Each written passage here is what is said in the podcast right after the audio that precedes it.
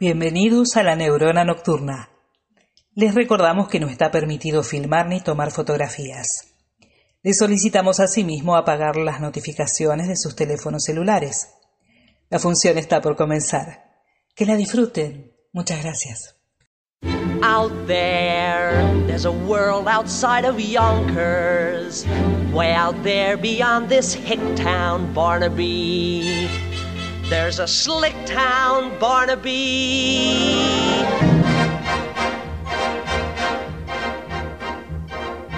Aquí comienza La Neurona Nocturna.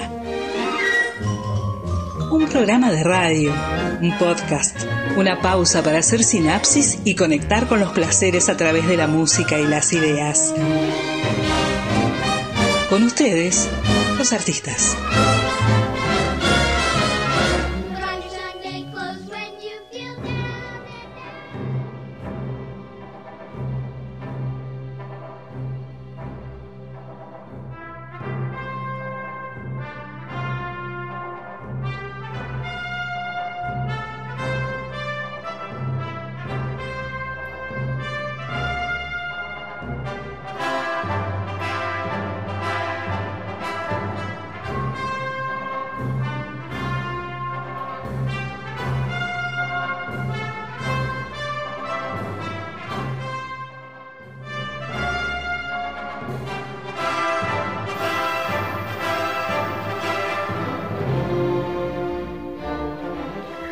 Buenas noches, señoras y señoras, y por qué no lactántricos.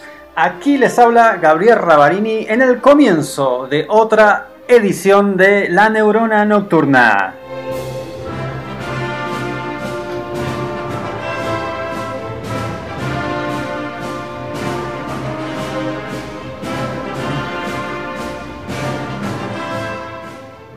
Programa número 13 y estamos acá para compartir música, para descubrir canciones que no conocías, para redescubrirlas mejor bajo una nueva mirada, para redescubrir o redescubrir bandas, artistas, álbumes, qué sé yo.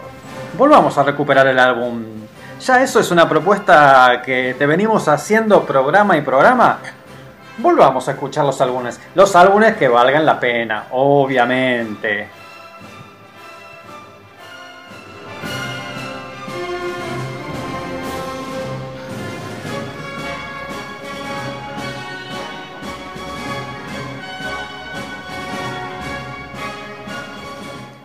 Y hoy vamos a estar compartiendo, como te dije, muy buena música. Vamos a divagar un rato en esta sinapsis radiofónica sobre música, cine y otras pasiones sin sentido.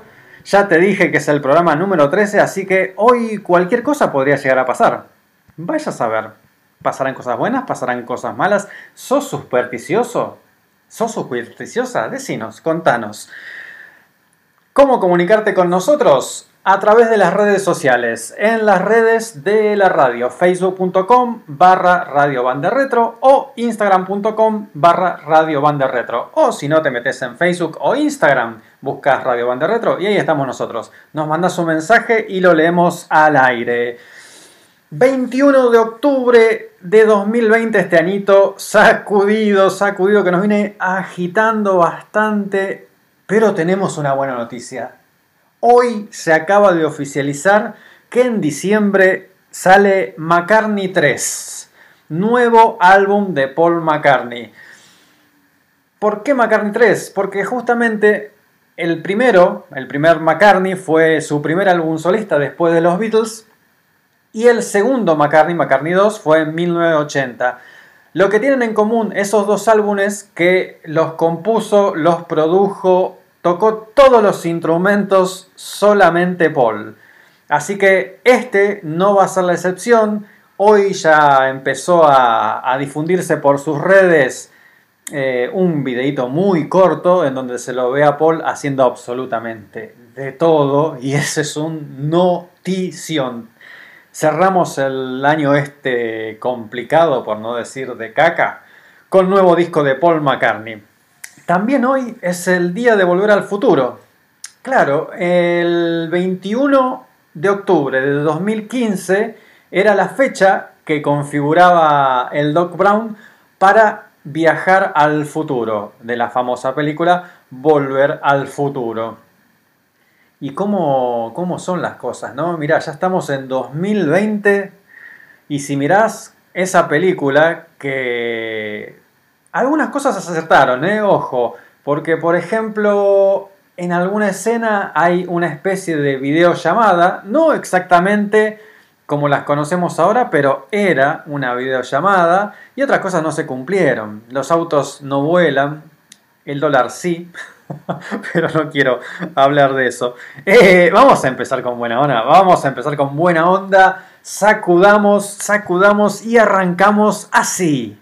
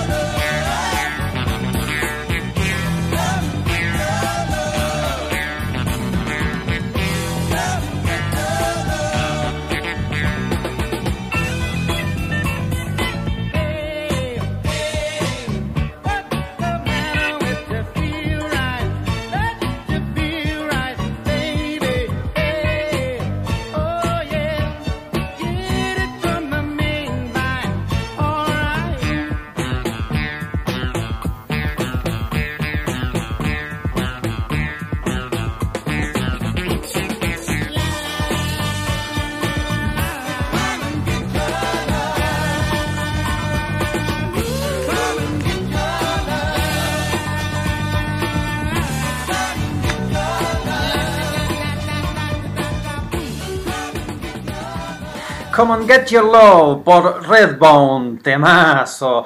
Este tema llegó a su puesto más alto, al número 5, el 13 de abril de 1974. Se repite el 13 nuevamente. Recuerda que te dije, este es nuestro programa número 13. Toda una curiosidad en el rock, esta banda, Redbone. Em, estaba formado por eh, algunos integrantes mexicanos y otros norteamericanos, y eran descendientes directos de los indios que habitaron las tierras de Estados Unidos. Incluso eran muy coloridos porque se vestían así, se vestían eh, con onda indígena, no como la onda de Village People, estos eran indios posta. y ¿qué más te puedo contar de estos muchachos? Este tema volvió a hacerse recontra conocido cuando lo usaron en la escena inicial de Guardianes de la Galaxia, la película de Marvel, que si te pones a pensar tiene una especie de conexión con el tema que arrancamos, la cortina, que fue la de Indiana Jones, por si no la reconociste. La primera escena de, de Guardianes de la Galaxia se lo ve al protagonista tratando de, llevarse algo muy al estilo de Indiana Jones, de que Indiana saca algo y sobre el último momento empiezan a, aparecer las trampas, se sale corriendo. Qué groso Indiana Jones, qué groso Guardianes de, la Galaxia. Obviamente película pochoclera, pero te la súper recomiendo. No, no es para pensar. Incluso la segunda te digo que si le encontraste el gustito, la primera, la segunda es un golazo de acá a Japón. Sin coronavirus. Em, que no decaiga, que no decaiga. Vamos a seguir. Ya te dije. Programa número 13. Te dije que soy Gabriel Rabarini. ¿Qué soy? Soy el comunicador.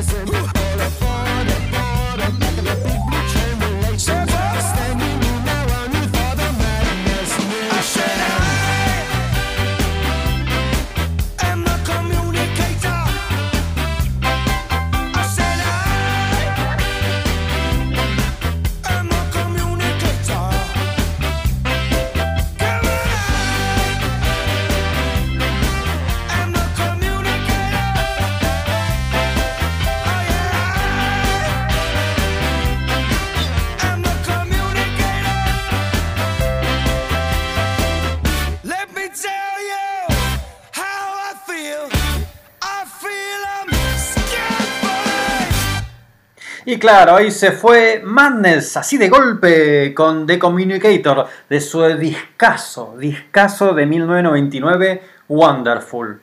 Qué banda del bien, Madness, ¿eh?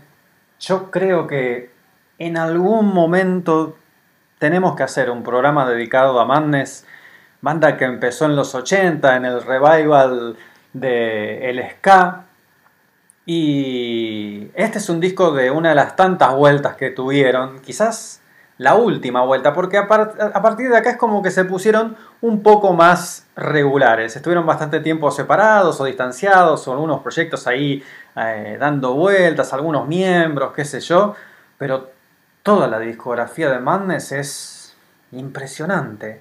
No voy a poner nada más hoy, creo, no sé. Después veo a ver si pongo alguna otra cosita de Madness. Pero a lo mejor los conoces por It Must Be Love, tienen tantos, tantos temas. Eh, los videos eran excelentes. En época de MTV destruyeron todo porque los videos eran excelentes. Art House, videazo, temazo. Eh, venimos bien, venimos bien por ser el programa 13. Estoy repitiendo mucho 13, ¿no? Pero no crean que soy supersticioso, ¿eh?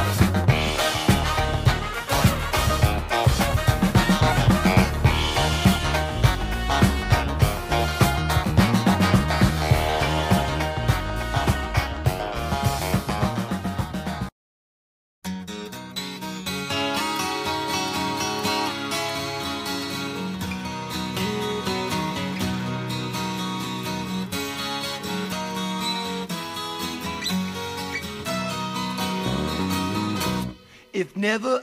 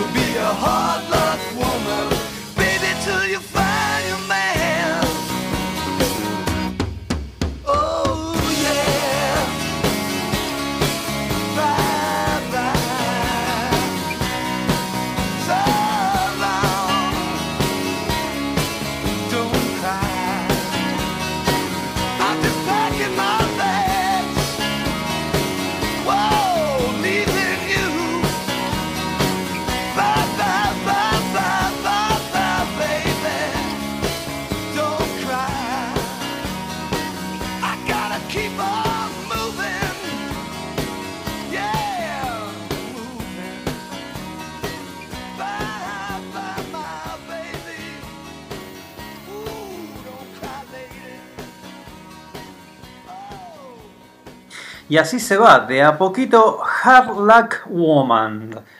Si te gusta Rod Stewart y no conocías este tema, dijiste, ¿y qué rara la voz de Rod ahí? Bueno, justamente porque no es Rod Stewart, es Kiss, nada más ni nada menos que Kiss. Antes fue Stevie Wonder con Superstition, Tema que salió el 24 de octubre de 1972. Mira, estamos a días nomás de que cumpla 48 años. Eh, el estribillo tiene una, una frase que me encanta que dice, cuando crees en cosas que no comprendes, entonces sufrís. La superstición no es la manera. Claro, y después siguió Kiss con Mujer de mala suerte. Ese tema te sonaba a Rod Stewart porque justamente lo compuso Paul Stanley con la intención de dárselo. Después, por esas vueltas de la vida, no llegó a ofrecérsela a Rod Stewart y dijo, bueno, nuestro baterista tiene una voz así rasposa como Rod. Y se la dio a Peter Criss, el baterista original de Kiss. Permitime que te cuente una historia, ya que estamos de Kiss. En esta época ya estaban en la cima de su carrera. Esto es del disco Rock and Roll Over de 1976. Después seguiría Love Gun de 1977, que fue su pico máximo máximo. Llenaban varias veces, varias noches el Madison Square Garden, llenaban donde quisieran. Se han convertido en un fenómeno cultural tremendo. Y cuando nosotros lo conocimos, nosotros lo conocimos acá en Argentina en Dynasty, el famoso álbum de las cuatro caras con un bordecito gris. Eh, acá fue cuando lo, lo conocimos, pero en realidad ahí ya estaba empezando la caída. ¿Qué pasó? La relación entre los cuatro miembros originales no era buena. Digamos que estaba por un lado Paul Stanley y Jen Simmons, los fundadores, y por el otro lado estaban Ace Frehley y Peter Criss, que eran muy diferentes en la manera de encarar todo. Cuando ya el éxito era absoluto, los egos estaban por las nubes. Entonces ahí Ace Frehley y Peter Criss dijeron, bueno, queremos hacer discos solistas, nos queremos ir de esta banda de porquería, que porque somos lo más grande, nosotros hacemos esta banda.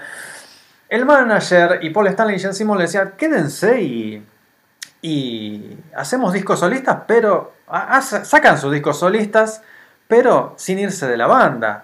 Y bueno, ahí al manager se le ocurrió la idea de que sacaran los cuatro discos solistas, cada uno de ellos, bajo el nombre de Kiss.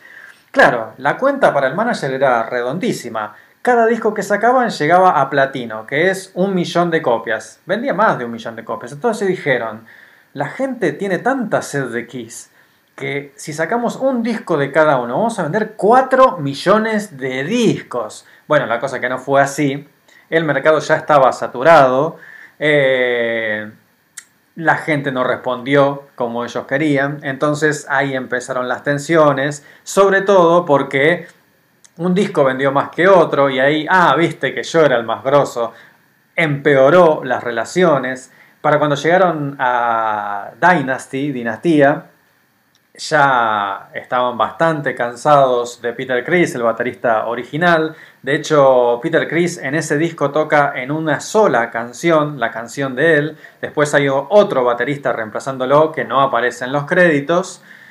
Y después sacan Unmasked, que son dos discos que tienen una onda bastante pop, eh, Dinastía incluso tiene una onda bastante disco, que era lo opuesto a Kiss. Kiss era rock and roll. En los 70 estaba esa dicotomía entre rock and roll y disco. Y de repente Kiss saca un disco disco de o con onda de música disco.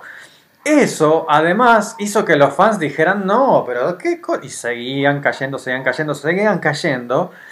Ya no llenaban estadios. En Dynasty perdieron a Peter Criss. El disco que le siguió aparece Peter Criss en la tapa, pero tampoco toca. Y en esa desesperación dijeron, bueno, che, ¿qué hacemos?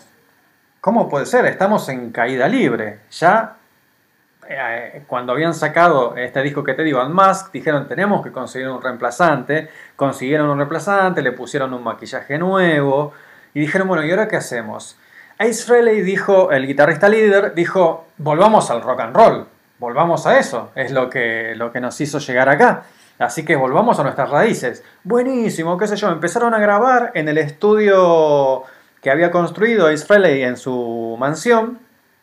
Y llamaron a Bob Esring, que es un productor grosísimo. Ya había laburado con ellos en un álbum exitosísimo de ellos que es Destroyer, de donde hay varios clásicos de la banda.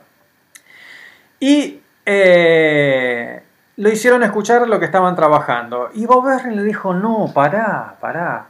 Ustedes, ustedes ahora tienen que sacar un disco conceptual. Por si no lo sabes, un disco conceptual es aquel que narra toda una historia. Que las canciones van narrando toda una historia. Las canciones están hilvanadas. Y eso para Paul Stanley y Jen Simmons le pareció una idea increíble. Porque, claro, es una banda que, si yo te la nombré, seguramente ahora estás diciendo, eh, pero son unos payasos, eso de la pintura. Siempre fue una banda que la crítica odió y una banda fácil de, de criticar.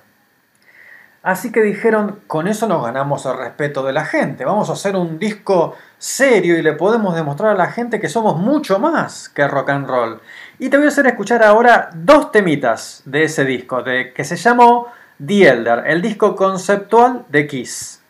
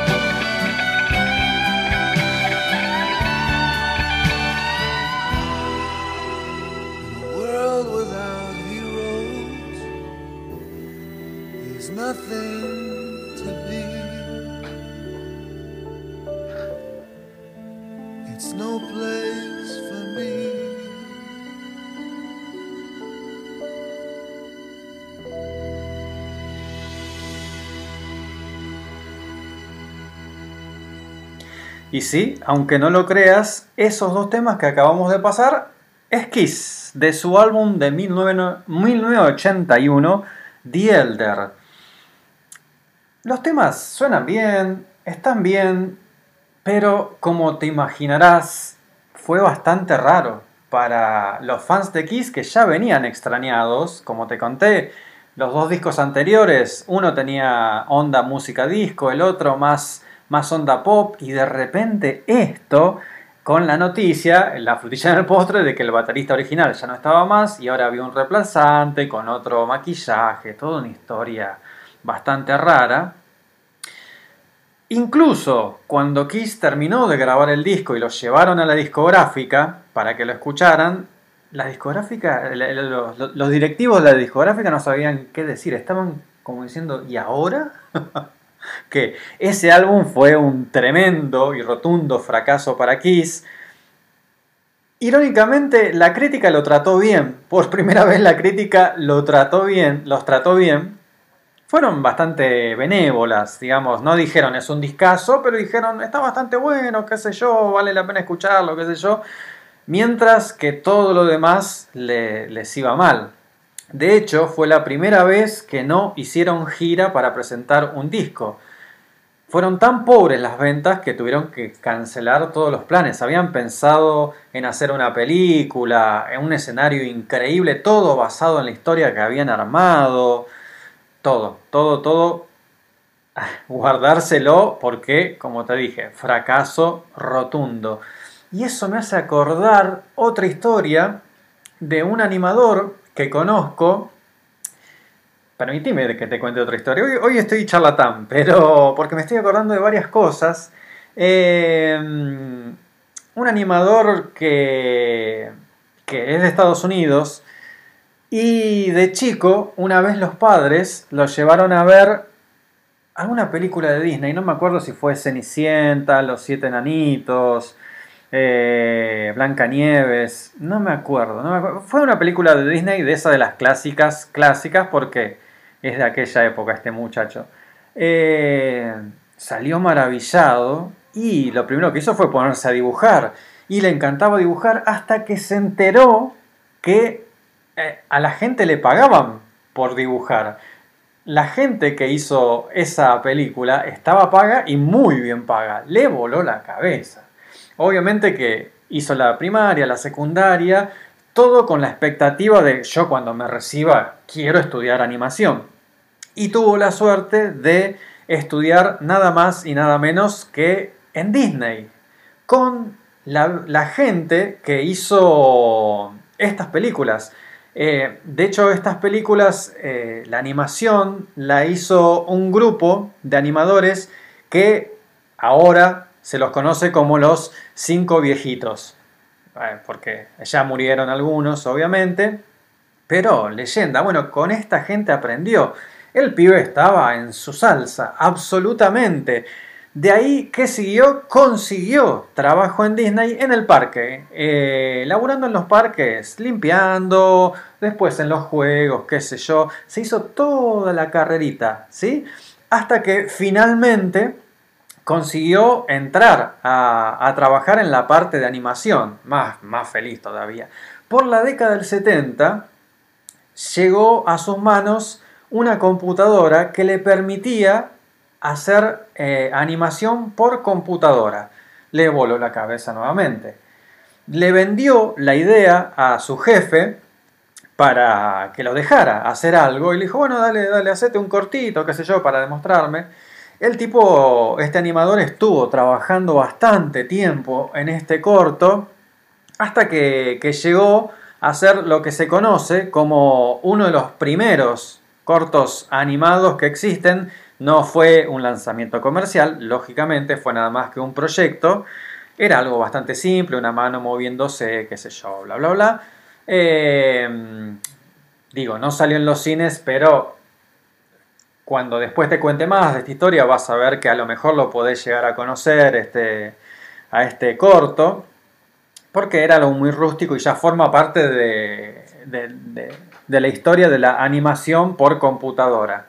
La cosa que le va a presentar el trabajo al jefe dice, ah, eh", el jefe dice, está bien, qué sé yo, sí, está bien, ¿cuánto tardaste en hacer esto? X cantidad de tiempo, no me acuerdo, había sido un tiempo largo. Y el jefe le dice, pero eso es mucho tiempo, muchacho. Dice, la verdad que si vamos a invertir en animación por computadora, lo tenemos que hacer para que nos acorte los tiempos. Así que, perdón, así que no, no vamos a avanzar, olvídate de este proyecto, no vamos a seguir invirtiendo en animación por computadora. Y bueno, estás despedido el pibe no lo podía creer, porque se le acabó todo. Dice, pero a ver, estuve trabajando en Disney, eh, llegué a donde quería estar, no hay otro lugar donde quiera estar, no hay otro lugar donde se haga este tipo de animación a este nivel y con la gente que me gusta. No sabía realmente qué pensar. ¿Y cómo se sentía el pibe?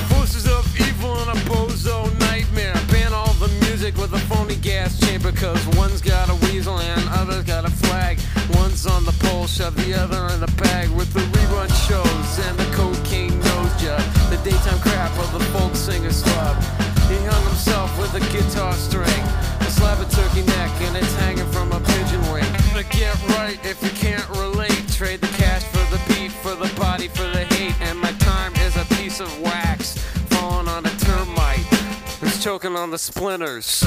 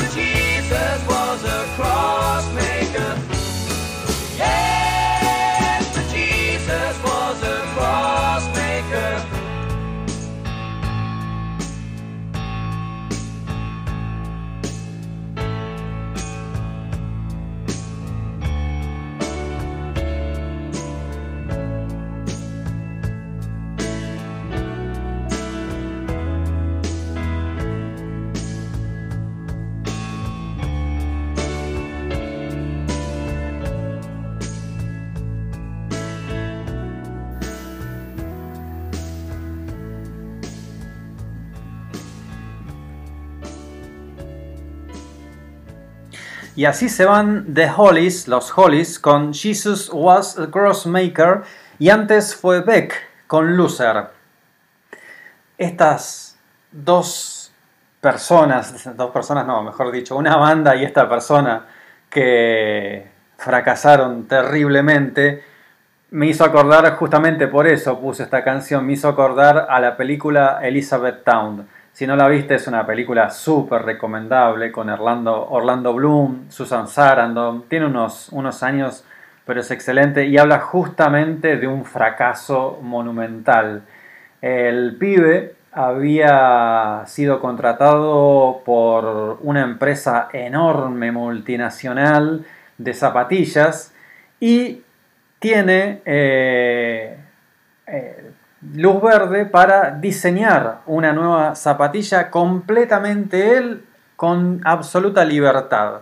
Bueno, la cosa es que la zapatilla resultó ser eh, fea, no sé. El mercado no le gustó y devolvieron absolutamente todas, todas, todas las zapatillas.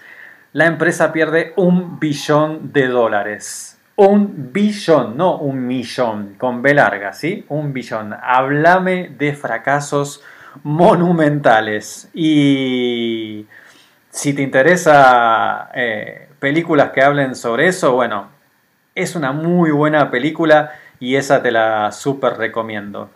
Pero después de todo, esta gente, ¿qué había hecho mal? por ejemplo, el animador había tratado de hacer algo nuevo. Se metió en algo que estoy pensando nadie lo estaba haciendo. Había, había exper- experimentos muy aislados, pero la animación por computadora a mediados de los 70, que es esta historia que te conté, era algo muy nuevo. Entonces, claro, se metió en algo nuevo, fracasó, se equivocó. Me hace acordar a otra anécdota, un, un video, una charla TED que te súper recomiendo. Ya tiene unos cuantos años, es el del 2016. No, 2006, 2006. La charla se llama Las escuelas... Sí, las escuelas matan la creatividad por Ken Robinson. Está en YouTube, está subtitulada. En esa charla, él explica sobre una de las cualidades que deberíamos tener todos, perdón, mejor dicho, las tenemos esa cualidad de chico y la educación hace que la vayamos perdiendo por esto de condenar el error, condenar el fracaso, se podría decir. Eh, lo que dice Ken Robinson en esta charla es que justamente la creatividad nos va a servir para poder manejarnos en este futuro tan cambiante y tan incierto. Mirá si eh, el tipo hizo, eh, dio esta charla en 2016, 2006, ¿cómo estoy con 2016? Y, y dedicó también gran parte de su vida a, predicar sobre esto. Predicar me suena evangelista, no es evangelista, ¿eh? es un educador, fue un educador muy grosso, falleció este año. Y predicaba todo este tipo de cosas. Imagínate si hubiera vivido todo este 2020 con cómo cambiaron las cosas, ¿no? Él decía, la creatividad nos va a ayudar a, surfear este destino y este futuro tan incierto. Una anécdota que me hizo acordar esto que te estaba contando, que cuenta en esta charla, es que había una nenita en el jardín, en, en- en la clase, ¿no? muy concentrada dibujando. E- Era la tarea, tenían que dibujar ahí en el jardín los chicos. Nenita de 5 o 6 años. Y la maestra la vio que estaba especialmente concentrada, estaba muy metida en su dibujo. Así que la maestra se acercó y le dice, ¿qué estás dibujando? Y ella le, la mira y le dice, estoy dibujando a Dios. Eh, la maestra sonríe y le dice, pero nadie conoce cómo es Dios.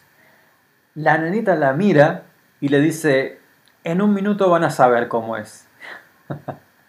Eso demuestra lo que somos nosotros como chicos, que no tenemos miedo de, equivocarnos. Eh, simplemente lo hacemos y después vamos viendo.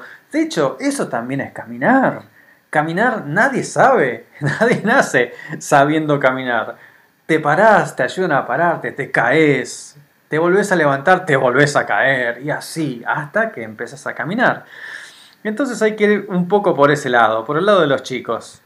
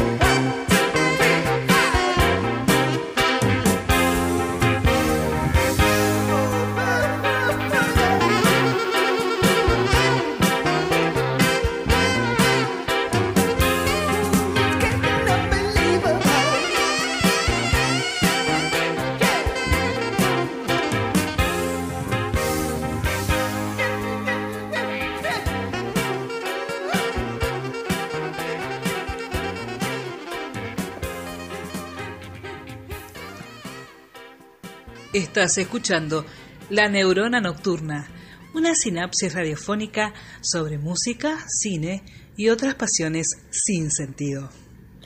Y se acaba de ir The Logical Song por Supertramp y antes Joy to the World por Three Dog Night. Y justamente The Logical Song es una canción que plantea esto de crecer. Y, y como diciendo, che, sí, crecer está bueno, lógicamente, pero crecer de la manera en que crecemos es lo que cuestiona la letra. A ver, para, la tengo por acá, la letra de The Logical Song, de Lo- ay Dios, The Logical Song por Supertramp. Em, traduzco rápidamente porque la tengo en inglés. Lógicamente dicen estos muchachos, dice, cuando era joven parecía que la vida era tan maravillosa, un milagro, era hermosa, mágica, y todos los pájaros en los árboles eh, cantaban tan felices, eh, divertidos, jugando, mirándome, pero después me mandaron a que me educaran y que me enseñaran cómo ser sensible, lógico, responsable, práctico. Y después me mostraron un mundo donde yo podía ser tan confiable, tan clínico, tan intelectual, tan cínico. El estribillo dice, hay veces, cuando todo el mundo duerme, las cuestiones, las, las preguntas corren muy internamente para un hombre simple. Por favor, ¿me dirías qué aprendimos? Sé que suena absurdo, pero por favor decime quién soy. Después sigue la letra. Dice... Now watch...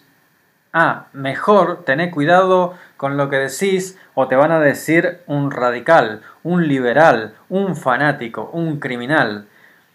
¿No firmarías acá? Queremos sentir que sos aceptable, respetable, eh, presentable, un vegetal. tómalo, tómalo. Eh, después vuelve el estribillo que dice lo que ya te dije. Eh, por favor, decime que, que aprendimos. Sé que suena absurdo, pero decime quién soy yo.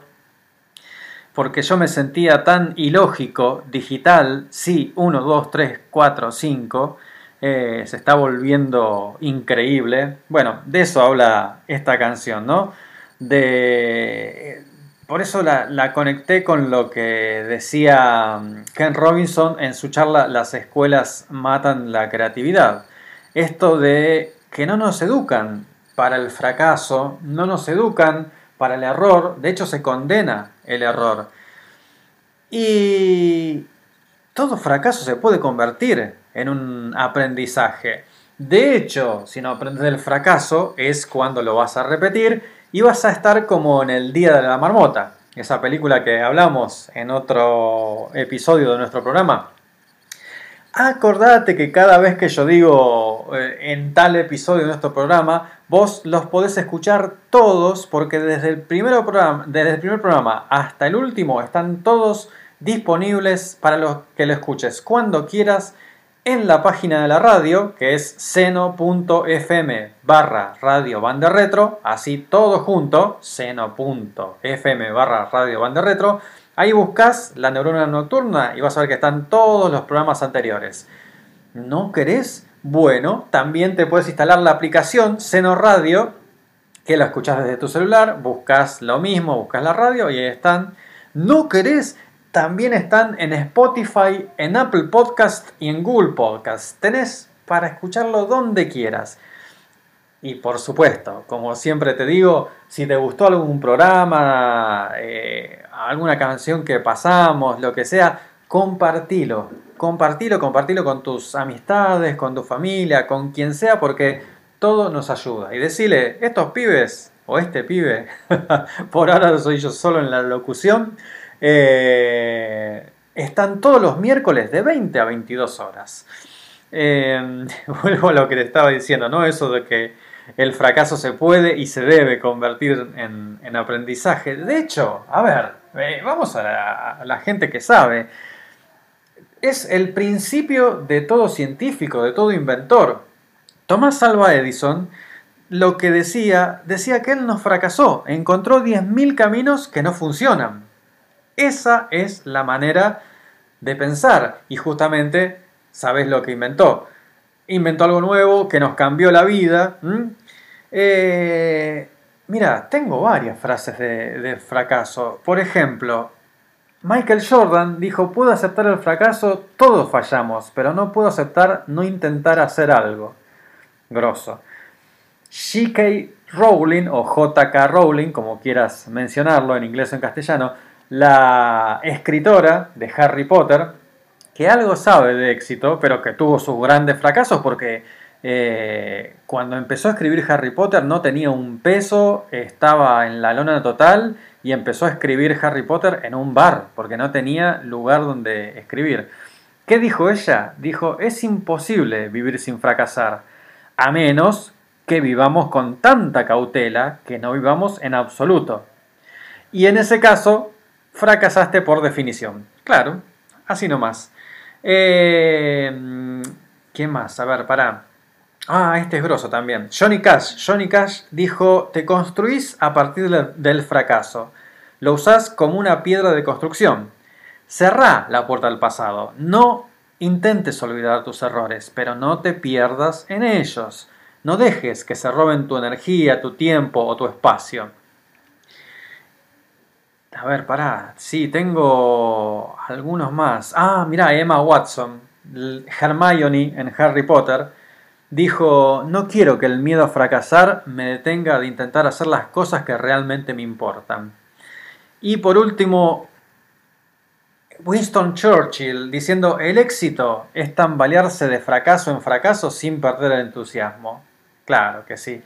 Eh, y hay una letra también, una letra buenísima de un tema que me encanta, de Tom Petty, que el estribillo dice, algunos dicen que la vida te va a, derrotar, te va a tirar para abajo, te va a romper el corazón, te va a robar tu corona.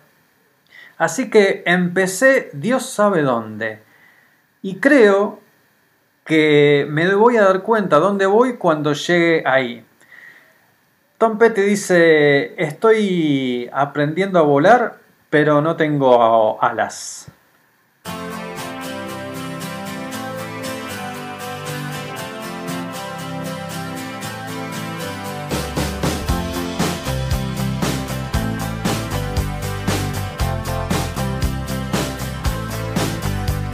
Well, I started out down a dirty road.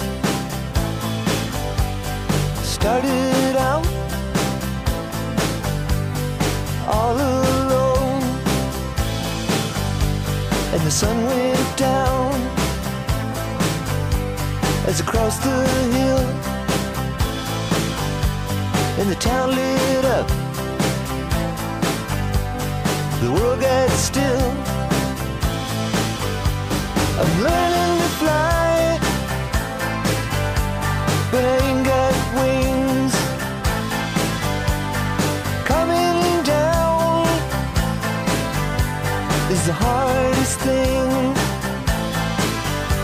Well, the good old days may not return and the rocks might melt, and the seed may burn. I'm learning to fly, but I ain't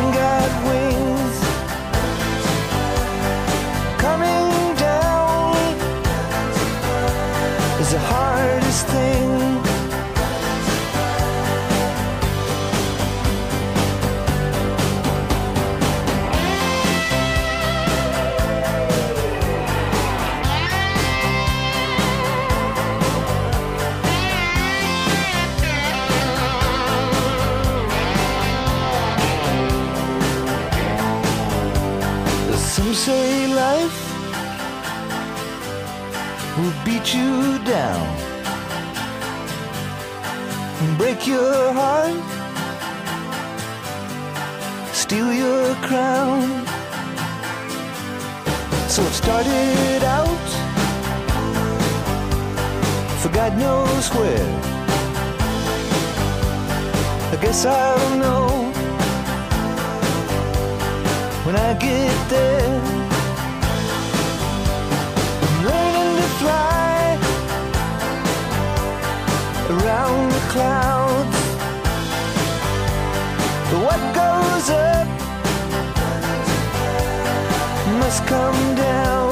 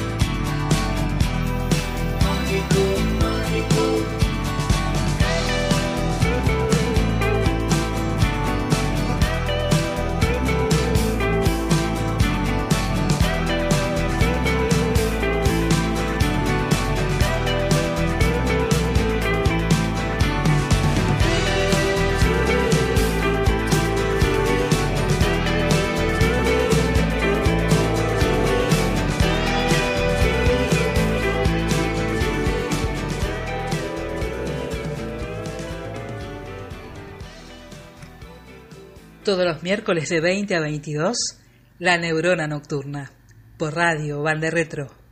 Y claro que sí, por Radio Bande Retro. ¿Estás escuchando la radio? O sea, ahora sí, obviamente porque me estás escuchando a mí. Pero yo digo, después o antes de que empiece la neurona nocturna, ¿vos escuchás Bande Retro? Estamos acá en esta radio porque estamos tan cómodos, porque justamente coincide con el tipo de programa que estamos haciendo, que es recuperar música que ya no se pasa tanto en radios comerciales. Eh, entonces es una recomendación. Cuando termine el programa, quédate escuchando un poco la radio. Vas a ver que pasa música muy parecida a la que pasamos nosotros, de diferentes décadas, 50, 60, 70, etcétera, etcétera, etcétera.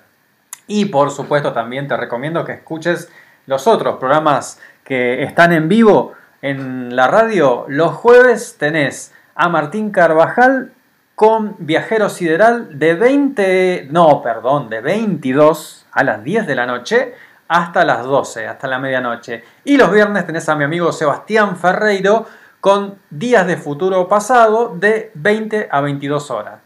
¿Sí? Ve, horas. Ahí toma la, la S que se me había caído, ahí está. Eh, no presenté los temas, qué cosa, che. El tema que pasó primero fue Learning to Fly de Tom Petty and the Heartbreakers.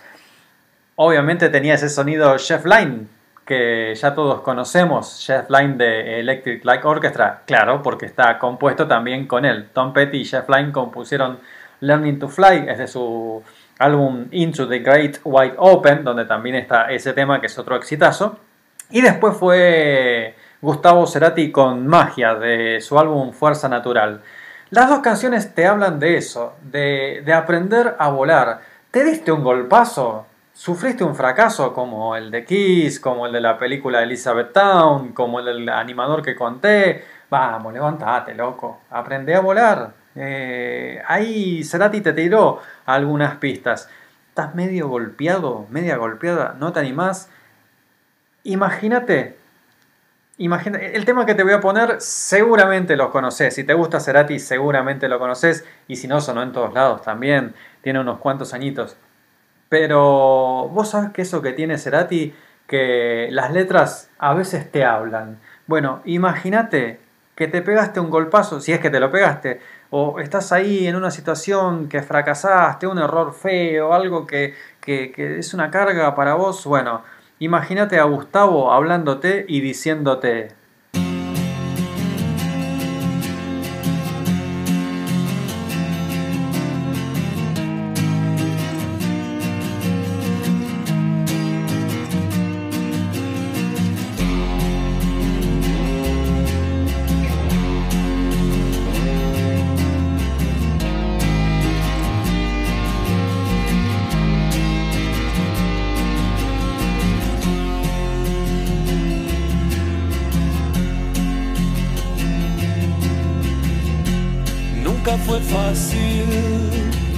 pero creo en tus ojos. Es tan frágil depender de todo.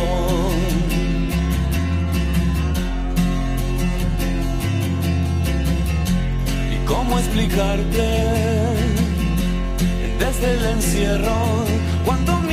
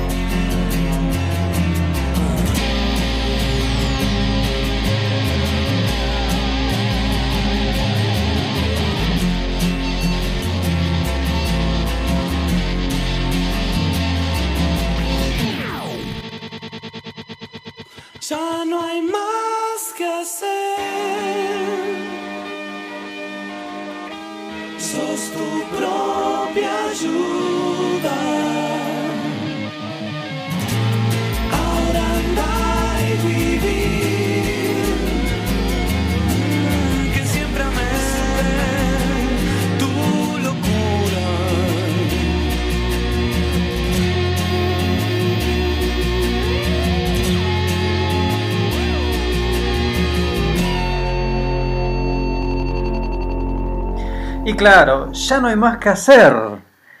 Yo siempre meto locura, es así. Eh, andá y viví, dice Gustavo. Es que pasa por ahí la cosa. Eh, ya no hay más que hacer, te la pegaste. Sí, sí, sí, fracasaste. ¿Y qué?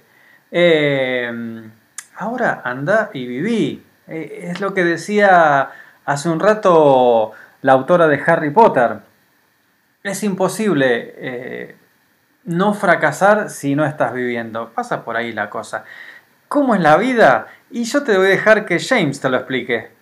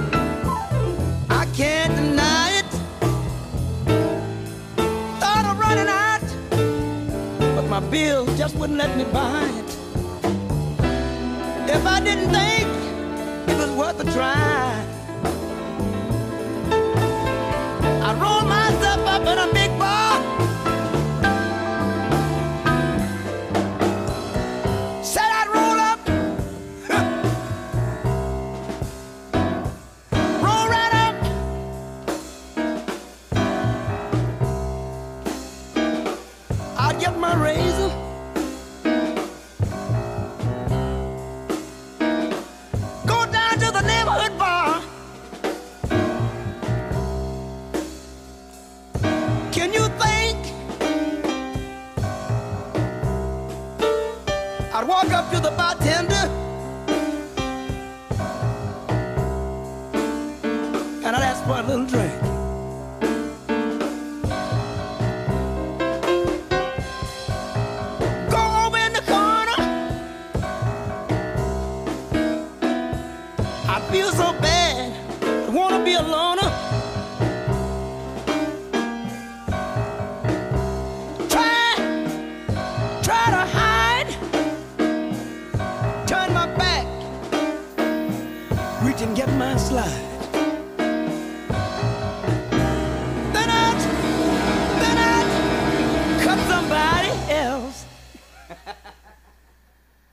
Y claro que si se ríe James Brown, eso fue That's Life por James Brown.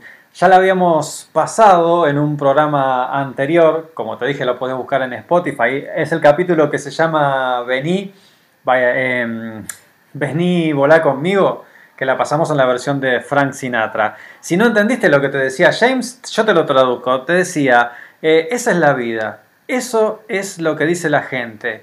Estás volando bien alto en abril y te, te tiran y te tiran abajo en mayo. Pero yo sé que voy a cambiar esa canción cuando esté bien en la cima de vuelta en junio. Te dije que esa es la vida. Por más raro que parezca, eh, alguna gente le, le divierte pisar, en, eh, pisar los sueños de otros. Pero yo no voy a dejar que me bajoneen. Porque este mundo sigue girando.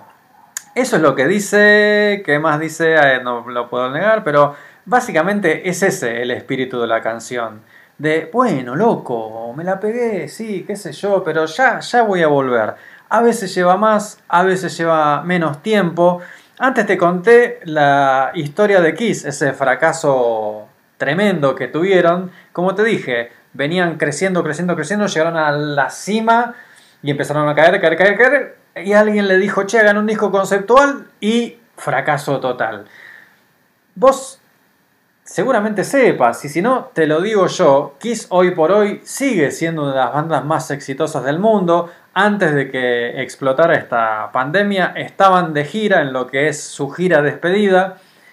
Ya no van a hacer más shows en vivo. Eh, en realidad sí es la segunda gira despedida que, hacen. Eh, hay una explicación para eso, pero ahora no viene al caso. Esta sí es despedida, despedida. Yo creo que sí, sobre todo porque ya la edad no da para seguir haciendo esa clase de show. Y esa gira estaba siendo una de las eh, más exitosas de Estados Unidos en cuanto a recaudaciones. Entonces, ¿qué pasó con Kiss después de ese fracaso? La remaron, la remaron. Después de ese disco The Elder, que fue un fracaso tan estrepitoso, trataron de sacar, eh, trataron, no, mejor dicho, sacaron otro, ahí sí, volviendo a sus raíces, a un rock más pesado, eh, tratando de actualizar su sonido, pero ya la gente no, habían perdido el interés del público, además que había un montón de bandas nuevas, qué sé yo. Ahí jugaron la carta de sacarse el maquillaje. Eh, en, ese, en interín también perdieron a Ace Frehley, el segundo integrante original que perdían. Eh, dos integrantes ya reemplazantes. El reemplazante de, Ace Frehley, el guitarrista líder, le generó problema bastante rápido. Le generó algunas cosas excelentes y otras muy malas. Así que lo tuvieron que despedir. Engancharon a otro guitarrista líder que al poco tiempo tuvo una enfermedad, una especie de artritis, algo en la mano que no podía tocar los shows completos. Encontraron otro reemplazante porque ese ya no estaba en condiciones de tocar. Pasaron los 80 bastante dignamente, metieron unos- algunos hits que yo te pasé en otro programa. Eh, en el 91, de hecho el mismo día que fallece Freddie Mercury, fallece el baterista de Kiss, el reemplazante del original. El reemplazante se llamaba Eric Carr, fallece de cáncer. Eh, consiguieron un guitarrista, perdón, un baterista para reemplazarlo después del golpazo ese. Y siguieron, y siguieron. Después, bueno, siguió la historia. Tuvieron el MTV Unplugged, que es un discazo hermoso que te recomiendo que lo escuches. Eh, es un muy buen comienzo para escuchar a Kiss. Yo sé que le cuesta mucho a la gente escuchar esta banda, pero Yo creo que también vamos a hacer un programa en el futuro de ellos para, para abrir un poco las cabezas. Eh, ahí volvieron a aparecer los dos miembros originales, vino la reunión, la reunión de Kiss del 96, ellos volvieron al maquillaje, volvieron con la formación original, fue la más exitosa de 1996 al punto de que la recaudación era una locura, volvieron con todo el merchandising eh, y dio pie a la cantidad de reuniones que hubieron en, esa época. No sé si te acordás, pero en esa época trataron de reunirse los Ex Pistols, que ellos dijeron estamos en esto por el dinero, pero fue una de las tantas reuniones que se dio gracias a que la reunión de Kiss fue un éxito increíble. Pero ya ves, le llevó unos cuantos años, tuvieron sus altas, alzas y bajas. En, en, el periodo sin maquillaje de los 80 metieron hits y otras veces no tanto. Hay una, una frase que, que, decía Paul Stanley en chiste. Eh, a veces cuando el, el, el, ¿cómo se llama? El estadio o el lugar donde tocaban, ya tocaban en lugares más chicos, pero el lugar que tocaban estaba casi vacío. Eh, o había muy poca gente, decía, che, ¿por qué no pedimos unas pizzas para el público? la cantidad la, poca cantidad de público que había. Pero por Stanley también una cosa que dijo, eh, lo tengo anotado por acá, don Pablito Stanley dijo, las lecciones del éxito son mucho más dulces, pero sin el fracaso no aprecias el éxito. El fracaso es un recordatorio de que no sos perfecto y que podés ser mejor. Si no aprendes nada del fracaso, probablemente no vas a tener éxito y no lo vas a saber disfrutar, agregaría yo. Así que, bueno, ya ves, con la gente diciéndoles de todo, ya están acabados y, tantas veces se lo dijeron y prejuicios, siguieron, siguieron y son la banda que son hoy. Así que, ¿qué tenés que hacer? Deja que la gente hable, por favor.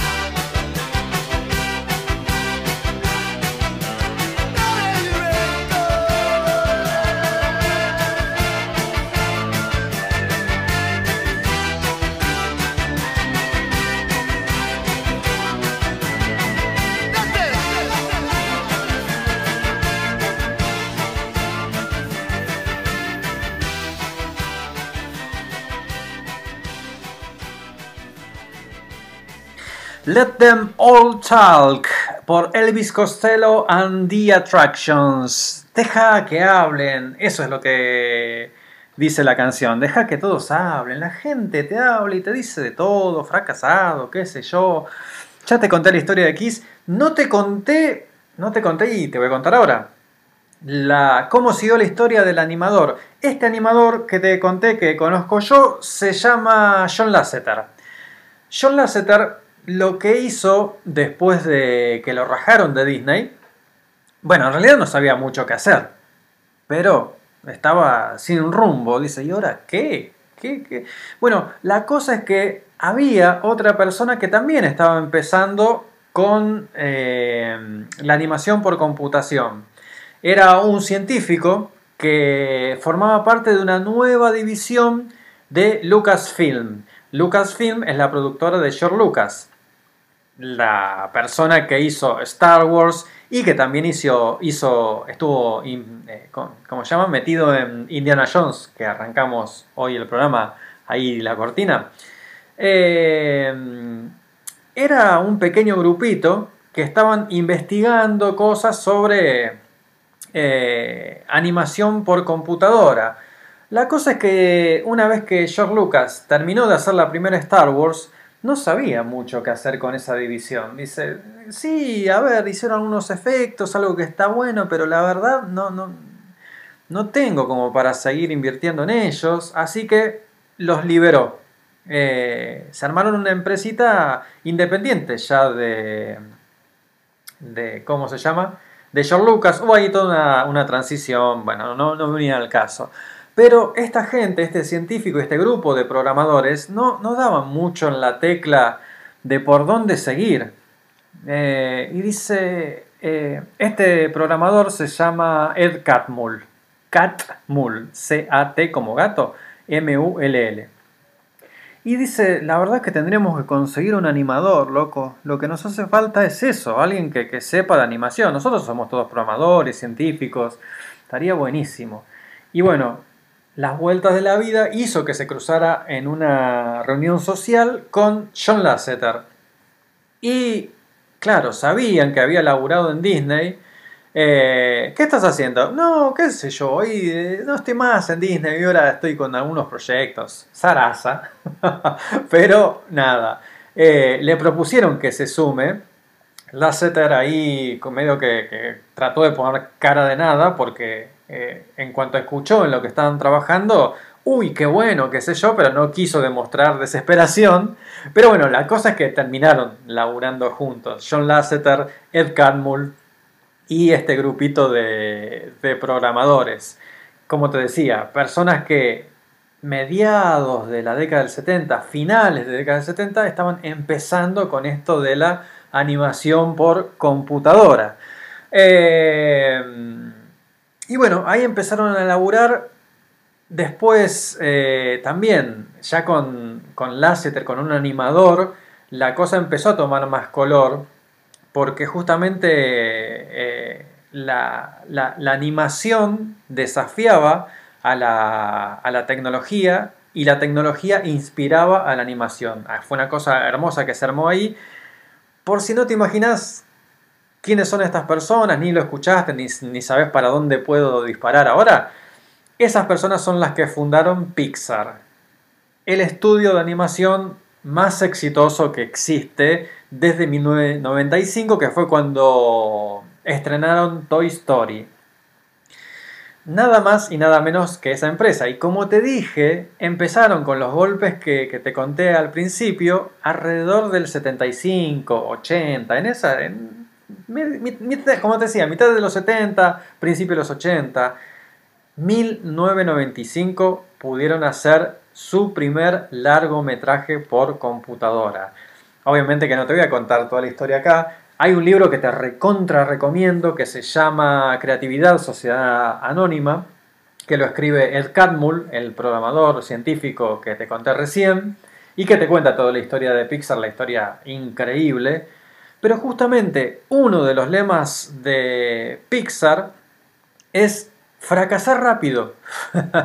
Eh, y ellos lo que dicen es que todas las películas que conocemos, todas esas maravillas, por si no sabes cuáles son las de Pixar, Toy Story, toda la saga, ¿no? 1, 2, 3 y 4, eh, Monster Inc., Up, eh, Ratatouille, Wally, Coco, Buscando a Nemo, Buscando a Dory, Cars, todas esas películas maravillosas que fueron mega éxitos y no solo mega éxitos en cuanto a taquilla, en cuanto a plata, eh, merchandise hay a patadas, sino el éxito cultural que han sido porque esas películas forman parte de, nuestra cultura pop, de nuestra vida actual. Eh, lo que ellos dicen que todas esas películas en algún momento del desarrollo eran una completa basura. Y dice, no lo decimos de humilde que somos, no, realmente eran malas. Y hubo algunos puntos de estas películas que estaban como perdidos y dijeron, bueno, listo, dale, tiremos todo y volvamos, volvamos a hacer de cero. A ver, esto no sirve, esto no sirve. Hay un montón de cosas eh, que andan dando vueltas. Está la historia de Pixar, que es un documental hermoso que te cuenta esto. Eh, busca en YouTube, pero hay montones de cosas. No quiero que se me vaya el programa. Vamos a, poner otro temita. Y también te había recomendado esta película Elizabeth Town, que habla del fracaso. Hay montones de momentos hermosos de esa película, pero en un momento ella le dice al protagonista, cuando él está sumergido en la miseria terrible del fracaso enorme que había tenido, fracaso monumental de un billón, billón con B larga de dólares, le dice, tenés cinco minutos para disfrutar la delicia de tu miseria. Disfrutala, abrazala y tirala a la mierda. Y seguí. dice, encontrá el tiempo para bailar solo con una mano alzada. Así que, hace eso. Levántate y baila con la mano alzada.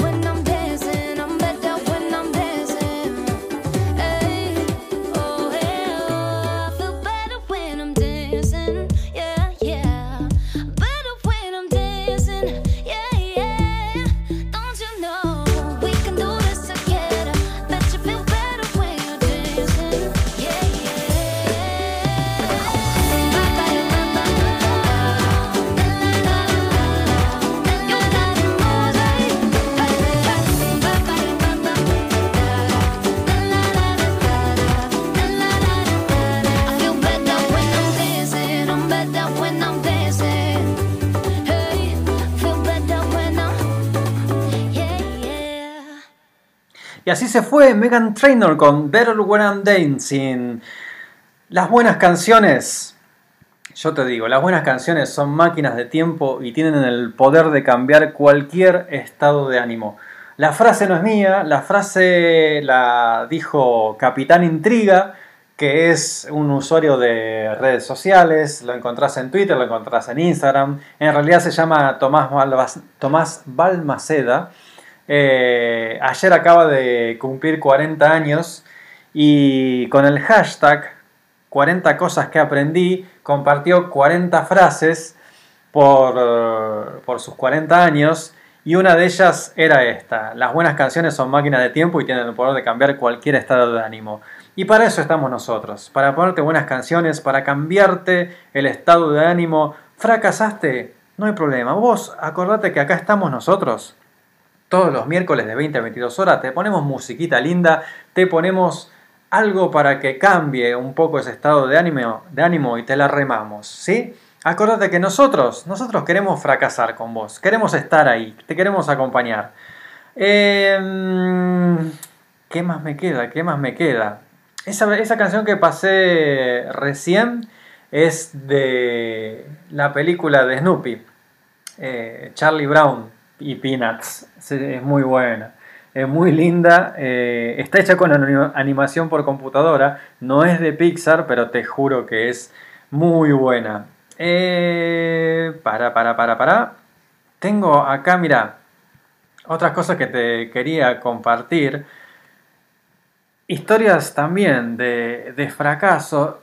Este es un tipo que, bueno, un chico que nació en Reino Unido. Era uno de los cinco hijos que tuvo un matrimonio y la verdad que no sobresalía en la escuela, particularmente porque tenía dislexia. A los 15 años abandonó la escuela y se, vol- se volcó a la construcción, eh, hacía laburos de albalinería y esas cosas. Tuvo muchos trabajos eh, de plomero, como te decía, albañil, eh, trabajó incluso en una fábrica de autos. Eh, de hecho, en una vez eh, lo acusaron de, llevarse algo de, una tienda de ropa. Eh, y eso lo metió, lo- lo metieron en cana mm, y estuvo ahí un tiempito porque no tenía plata para, para pagar la fianza. Eventualmente la dio vuelta todo eso y se convirtió en un cantante y líder de banda bastante conocido que lo conocemos bajo el nombre de Ozzy Osbourne. ¿Qué me contás? otra, te cuento otra. Eh, una chica que la habían despedido de Dunkin' Donuts, ¿viste? Es el lugar donde hacen donuts. Le agarró la locura, se había peleado con, con un cliente y le tiró alguna, alguna salsa, no sé qué salsa, a los clientes. Eh, su primera banda se llamó The Breakfast Club, que los despidieron del, del sello porque sí, no iba ni para atrás para adelante. Ella al final dijo, bueno, me tiro como solista y me voy a poner este nombre, me voy a llamar Madonna. Que me conturce. Que me conturci. Eh, otra también muy conocida es de una banda que recién estaba remándola, venía desde el 55, 56, remándola, una banda inglesa, hicieron un demo, el demo como, a ver, una banda de chicos muy jóvenes que estaban apostando toda la música, el demo lo grabaron un primero de enero de 1962. Eh, con una condición climática bastante adversa, pero bueno, nada, querían laburar de eso. Llevaron el demo con, con todas las ilusiones a, a una discográfica, una discográfica grande, Decca. Decca Records es conocida por ser eh, uno de los sellos más importantes de jazz. eh, y en esa época, bueno, hoy sigue siendo un, un gran sello, en aquella época también lo era. La cosa que el tipo que escuchó el demo, el tipo de la discográfica que escuchó el demo, dijo, no, chicos, no. Le dijo, los, los grupos con guitarra ya fueron, ya, ya pasaron de moda. Estamos 1962. Eh, no, no, esto no va. Y bueno, los rechazaron. La banda siguió remando y esa bandita se llamaba Los Beatles, ni más ni menos. Eh, a ver, em, la última, te tiro la última. Tengo dos, te la tiro las dos. En el 54 también hay un cantante que lo echaron de un festival. Eh, nada, era un pibe muy joven, no me acuerdo qué edad tenía acá, pero deberían dar por los 16, 17 años, más o menos, creo que sí. Eh, le gustaba cantar, era un camionero que estaba tratando de, cantar, había grabado un disquito para la madre, eh, en esas cabinas donde se grababan discos, después te llevabas el simple, y nada, fue un festival, cantó ahí, el tipo del festival dijo, no, pibe, vos no podés hacer nada, Dice, seguí laburando de camionero porque en esto no tenés futuro. Bueno, ese pibe se llamaba Elvis Presley, ni más ni menos. Eh, así que mirá si, si no, no tengo razón cuando te digo, deja que la gente habla. A Lasseter, el fundador de Pixar, lo echaron de Disney. Mira, le llevó tiempo, claro que sí, claro que sí. Le llevó bastantes golpes, claro que sí. ¿Los fracasos están buenos? No, no estaban buenos. Son dolorosos. eh, nos revuelven un montón de cosas, nos hacen cuestionarnos un montón de cosas, pero hay que seguir, loco. Te tiro la última, te tiro la última, porque me gustan todas estas y tengo varias de estas historias. La última, en 1967, eh, un pibe que tenía una banda, era el líder de su banda, lo- la, gente lo empezó a buchear porque ellos eran banda soporte y la, gente estaba ahí para ver la banda principal. Eh, la banda principal eran los Monkeys. Eh, la cosa es que nada, la gente cada vez que este pibe tocaba, la banda de este pibe tocaba, los abucheaban, qué sé yo, y bueno, nada. Los Monkeys lo tuvieron que, que dejar pasar, lo sacaron de la gira, no fue más la banda soporte. La cosa es que ese pibe siguió tocando, siguió como solista y se llamaba Jimi Hendrix. Qué tul, qué me contursi. Así que ya ves, hay que, hay que animarse y seguir y pegar el salto. ¿Por qué no? ¡Salta!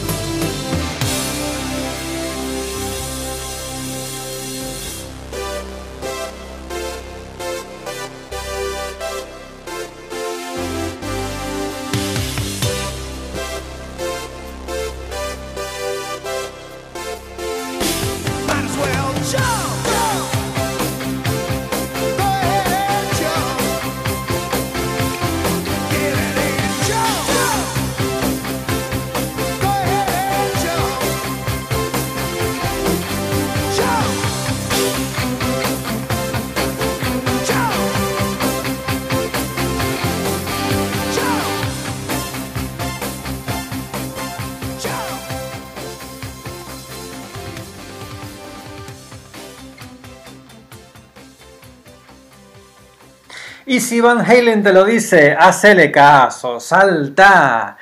Lo maravilloso de algunas letras es que hay veces que te hablan y le podés encontrar otro significado. El arranque de esta letra encaja perfecto con lo que veníamos hablando. Dice, me levanto y nada me la baja. Está dicho en inglés, pero esa expresión es bastante eh, cercana. El me la baja es bastante nueva, ¿viste? Bueno, es, es, es lo más o menos lo que dice el inicio de la canción. Eh, repito, dice, me levanto y nada me la baja. Eh, ¿La tenés difícil? Yo vi las cosas más difíciles que hay. Y ya sé, ya sé cómo te sentís.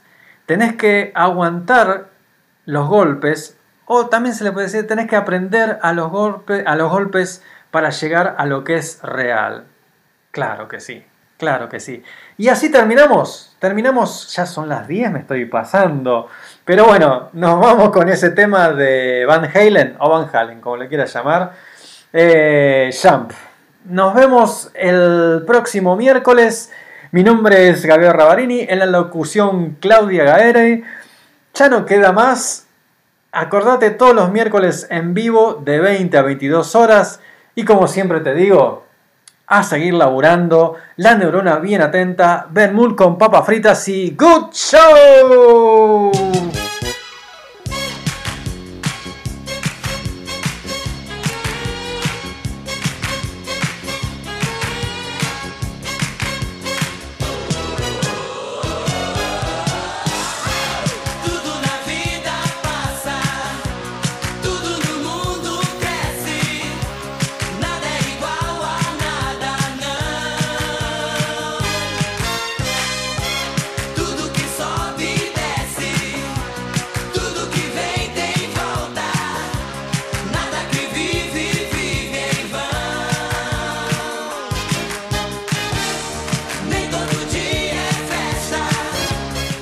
Me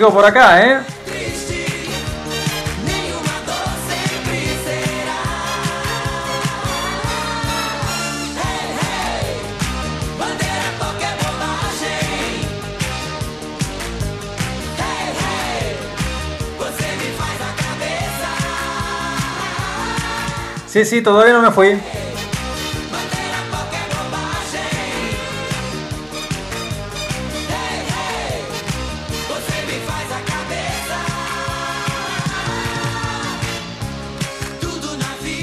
¿Vienen a sacarme con la fuerza pública? Yo no lo creo.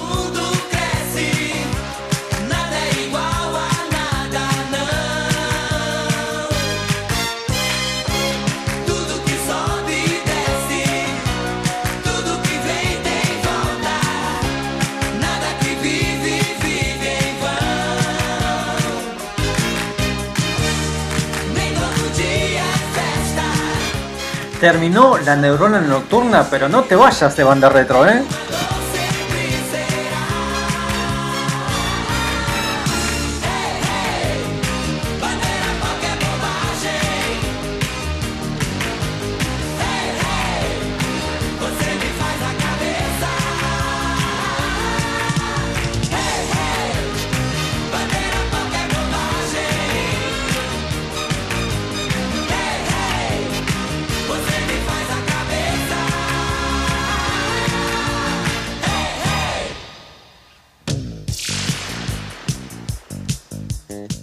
Haceme caso, vos quedate escuchando la radio. Cuando termines el tema, seguís escuchando banda retro. Dale una media horita, una horita y después me contás. Ahora sí, chao, nos vemos la semana que viene. Miércoles de 20 a 22 horas por Radio Banda Retro.